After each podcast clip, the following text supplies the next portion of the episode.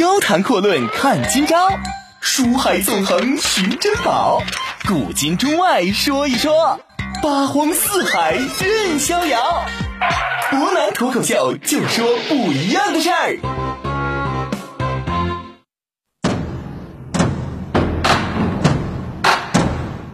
听众朋友，大家好，欢迎您收听今天的博南脱口秀。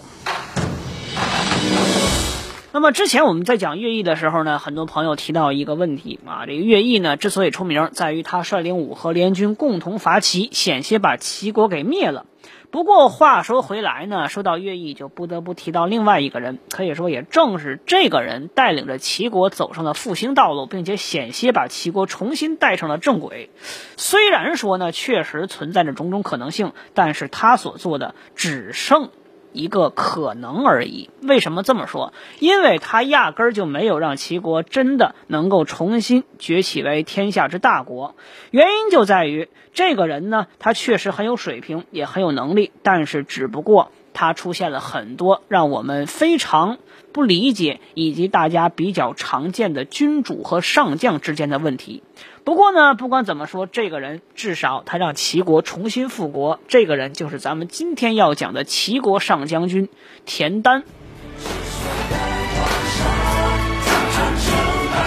其实田丹呢，很多人首先纠结一下，这个到底念田善还是田丹？伯南呢也是专门查了很多史料，这个单字当善讲的时候呢，实际上它所指的是姓，但是放到名字当中，这个字儿还是要念单的。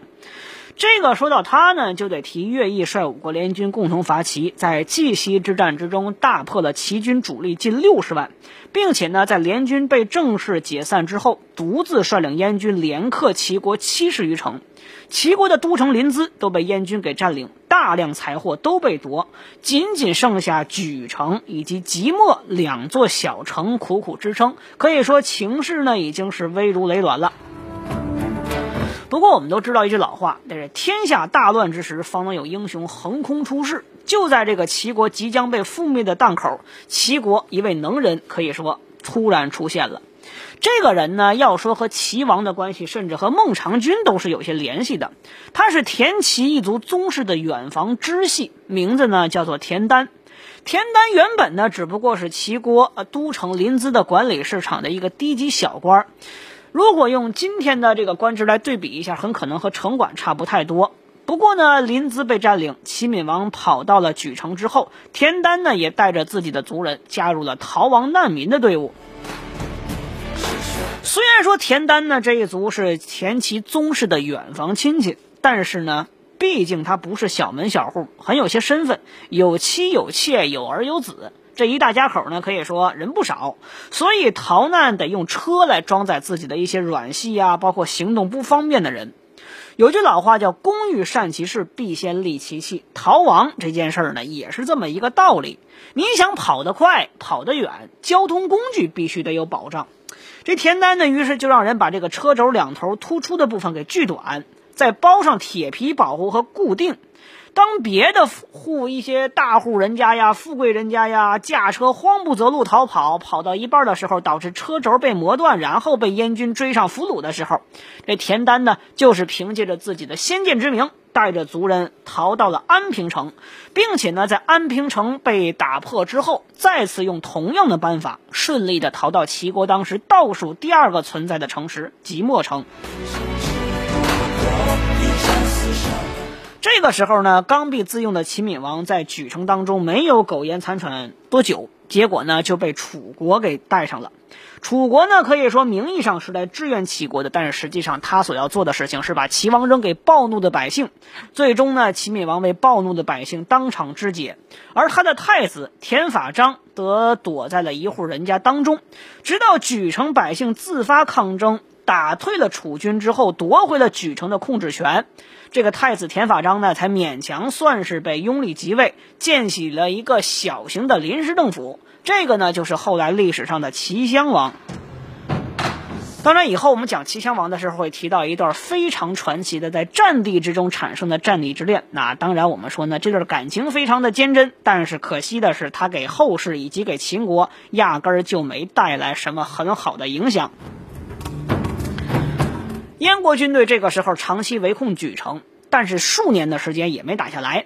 一方面呢，原因在于乐毅呢希望用同化的方式来把齐国给彻底融化，这个之前我们提到了。另外一方面，人可能也是因为有了齐襄王这个主心骨，莒城百姓决定誓死不屈，于是不得已，燕军就决定呢先攻下即墨。即墨的最高长官呢力战身死，田丹呢因为有先见之明，保全了自己族人，在整个城中也没有几个尚武的。恰好这田丹呢生的也是身强力壮，比较粗毁。于是他就被推荐为将军，让他去带领剩余的即墨军民去对抗燕军。这田丹上尉，我们怎么仔细想一想，这都绝对是情势所迫。那众位呢，可以仔细思考一下，如果说当时实在不是没人可用的话，大家怎么会把全部希望寄托在一个压根就没打过仗上的小官身上呢？即墨。和莒城实际上当时呢都是被燕军长期围困，各自为战。众望所归的城管将军田丹到底怎么办呢？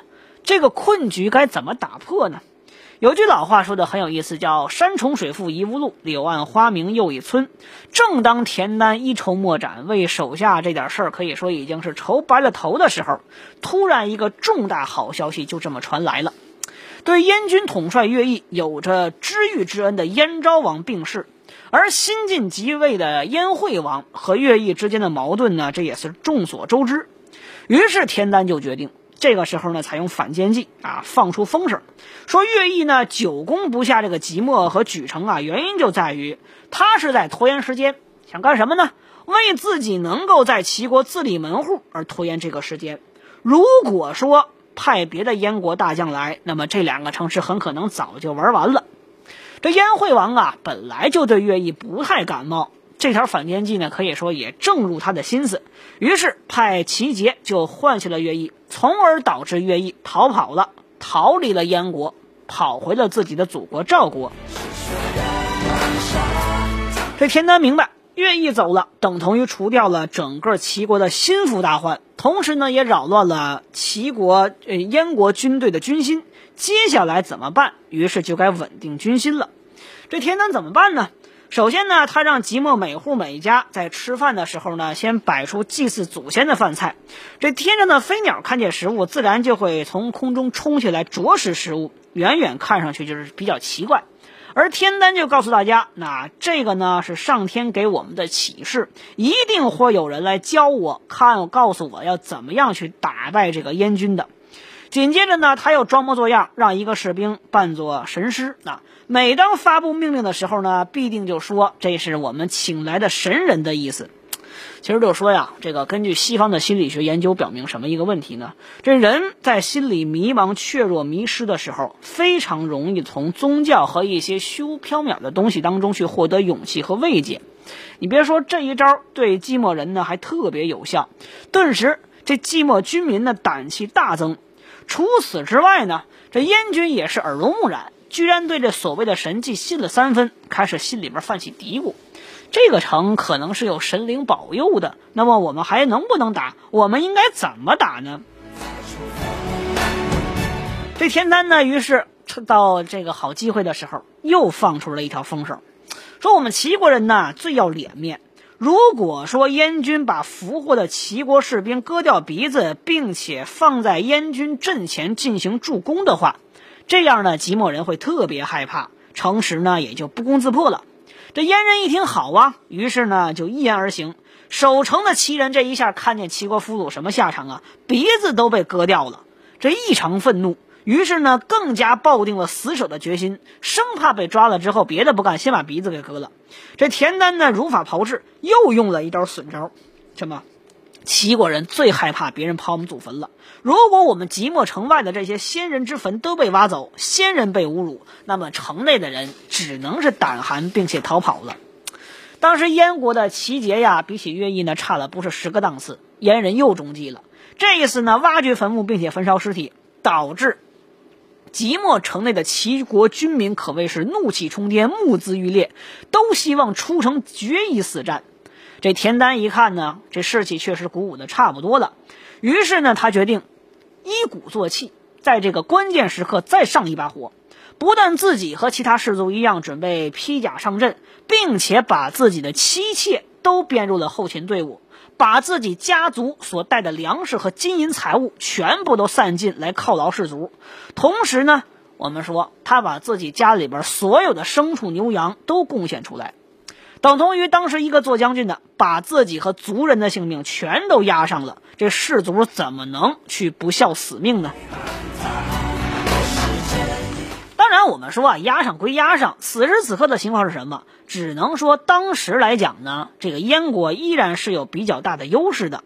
但是，田丹明白，如果说想在这个关键的时刻一举战胜燕军，首先拖延战就是持久战呢是不能打的，因为齐国军民这是好不容易才能够把这个士气鼓舞起来的。但是如果说拖的时间长了，齐国军队依然。只能是败给燕军，毕竟后勤也好啊，军队的数量也好，这是比不上对方的。他必须祭出奇策，在险中求胜的话，就需要玩一点花活了。怎么整呢？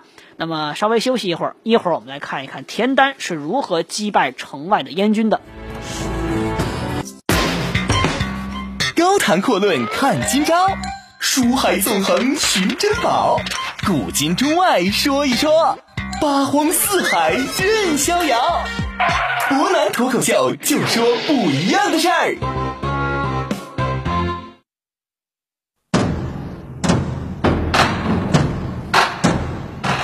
各位欢迎回来，您现在正在收听的是博南脱口秀。这开战来计呢，田丹就决定，首先呢命令贾氏埋伏起来。然后把老弱妇孺都放到城上，以示呢即墨已经彻底撑不住了，准备派遣使者联系燕军进行投降。攻了这么久，这对方突然之间投降了，燕军觉得自己的命运呢终于得到了转折，也皆呼万岁。于是呢，田丹又决定让即墨城里边剩余的户妇全都去筹集一些黄金，用来贿赂燕将。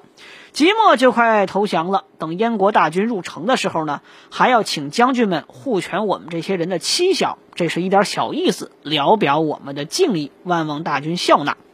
这燕军呢，在收到黄金之后，自然是大喜，不疑会有其他的情况。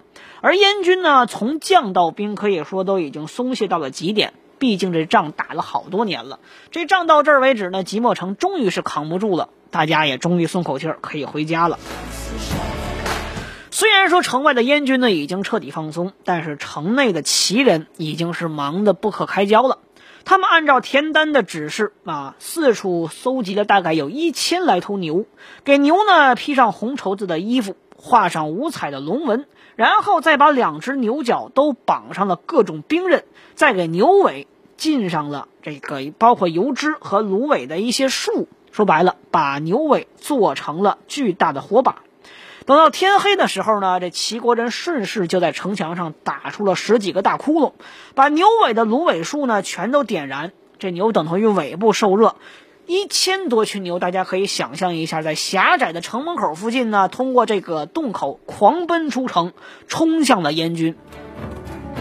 当时燕国人一看，这惊呆了，这到底是什么东西呢？就在这后边呢，还跟着五千多齐国的重装甲士。燕军本来很松懈，突然来这么一出呢，可以说完全没有想到。再加上眼前这群怪物啊，尾巴上燃着火，身上披着红，然后似乎看起来还有龙的花纹，头上还有尖刀，显然呢就已经是大吃一惊。火牛阵可以说是左冲右突，所处燕军呢是非死即伤，而且紧跟着还有五千的重装齐国骑击武士，趁乱发动了攻势。而城内的齐国人也没闲着，喊杀声不断。就连老幼妇孺都跟着一块儿去敲这个铜器，可以说呢，声音响彻天地。这一下呢，燕国军队可以说犹如惊弓之鸟，顿时呢就是四散奔逃，哪儿还能分辨冲出来的到底是人呢还是牛呢？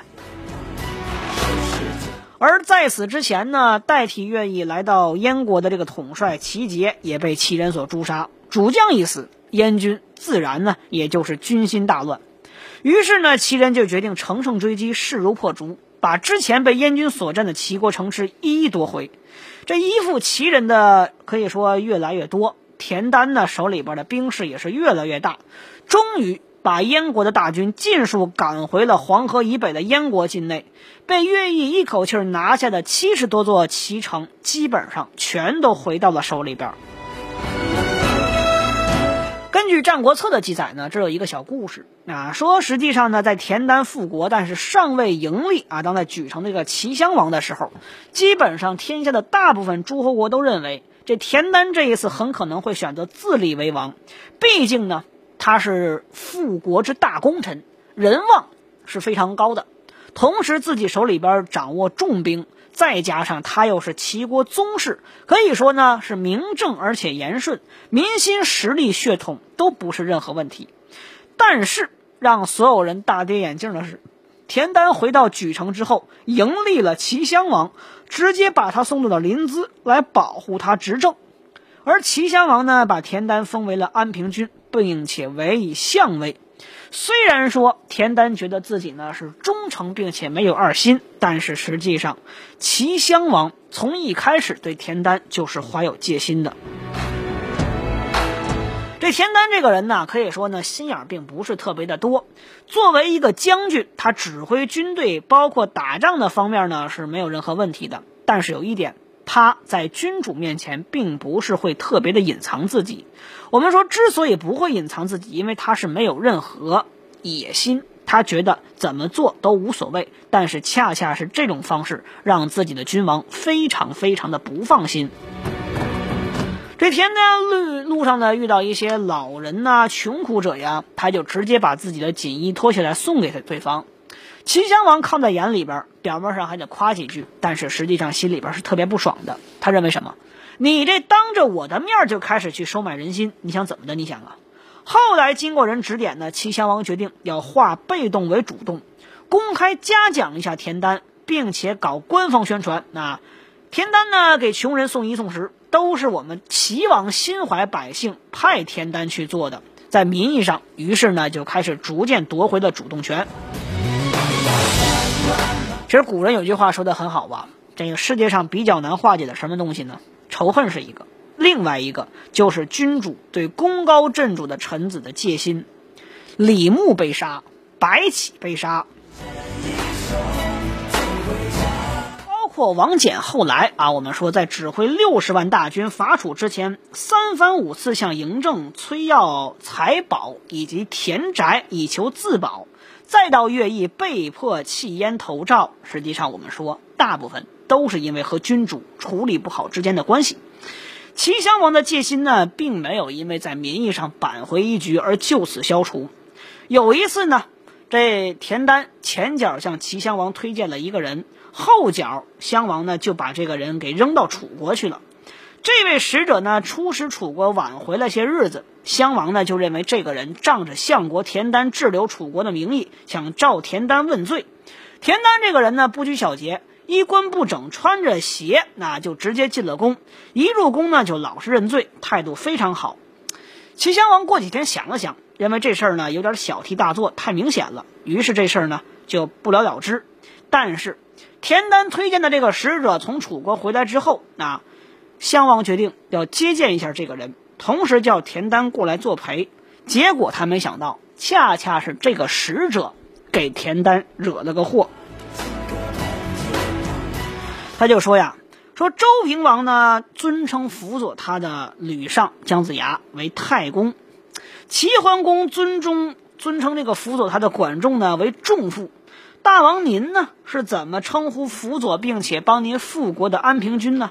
您直呼其名啊！这是非常不合适，并且不尊重人的。更何况大王您这王位怎么坐稳的？您心里边没点数吗？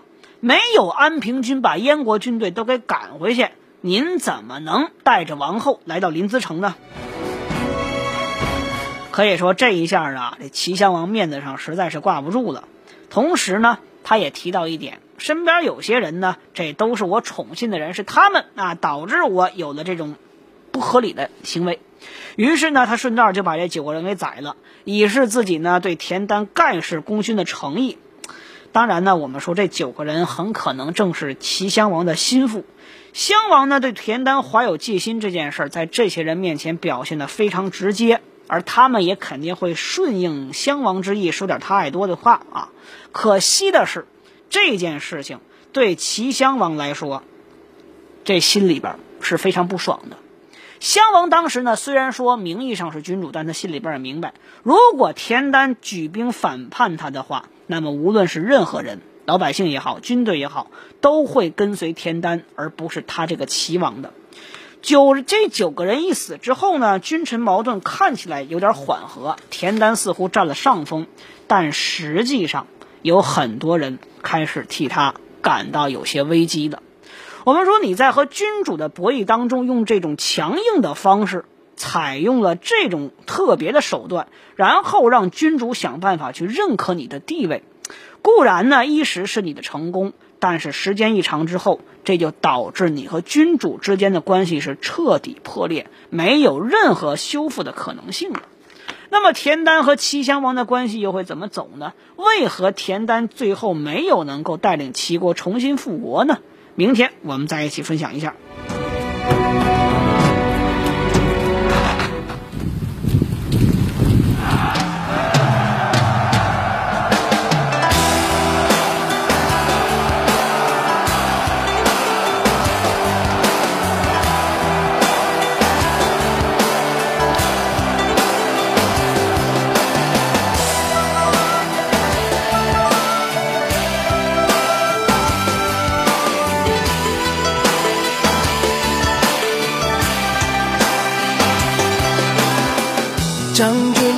苍凉暂居，六马十二兵，等待你光临。无情诉说英勇事迹，败军向南人北方里。家乡在南美的远方，期望在身上，梦想在流浪。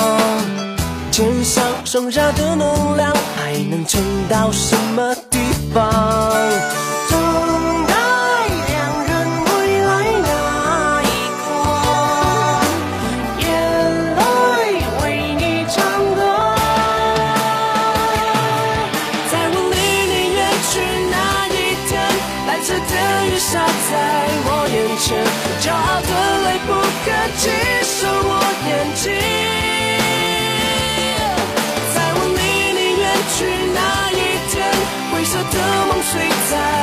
身边，我早就该习惯没有你的夜，勇敢的面对，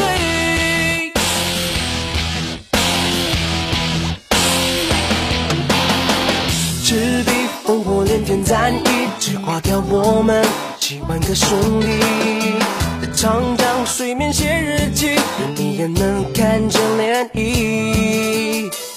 家乡在那美的远方，泪水背着光，安静的悲伤。肩上剩下的能量，还能撑到什么地方？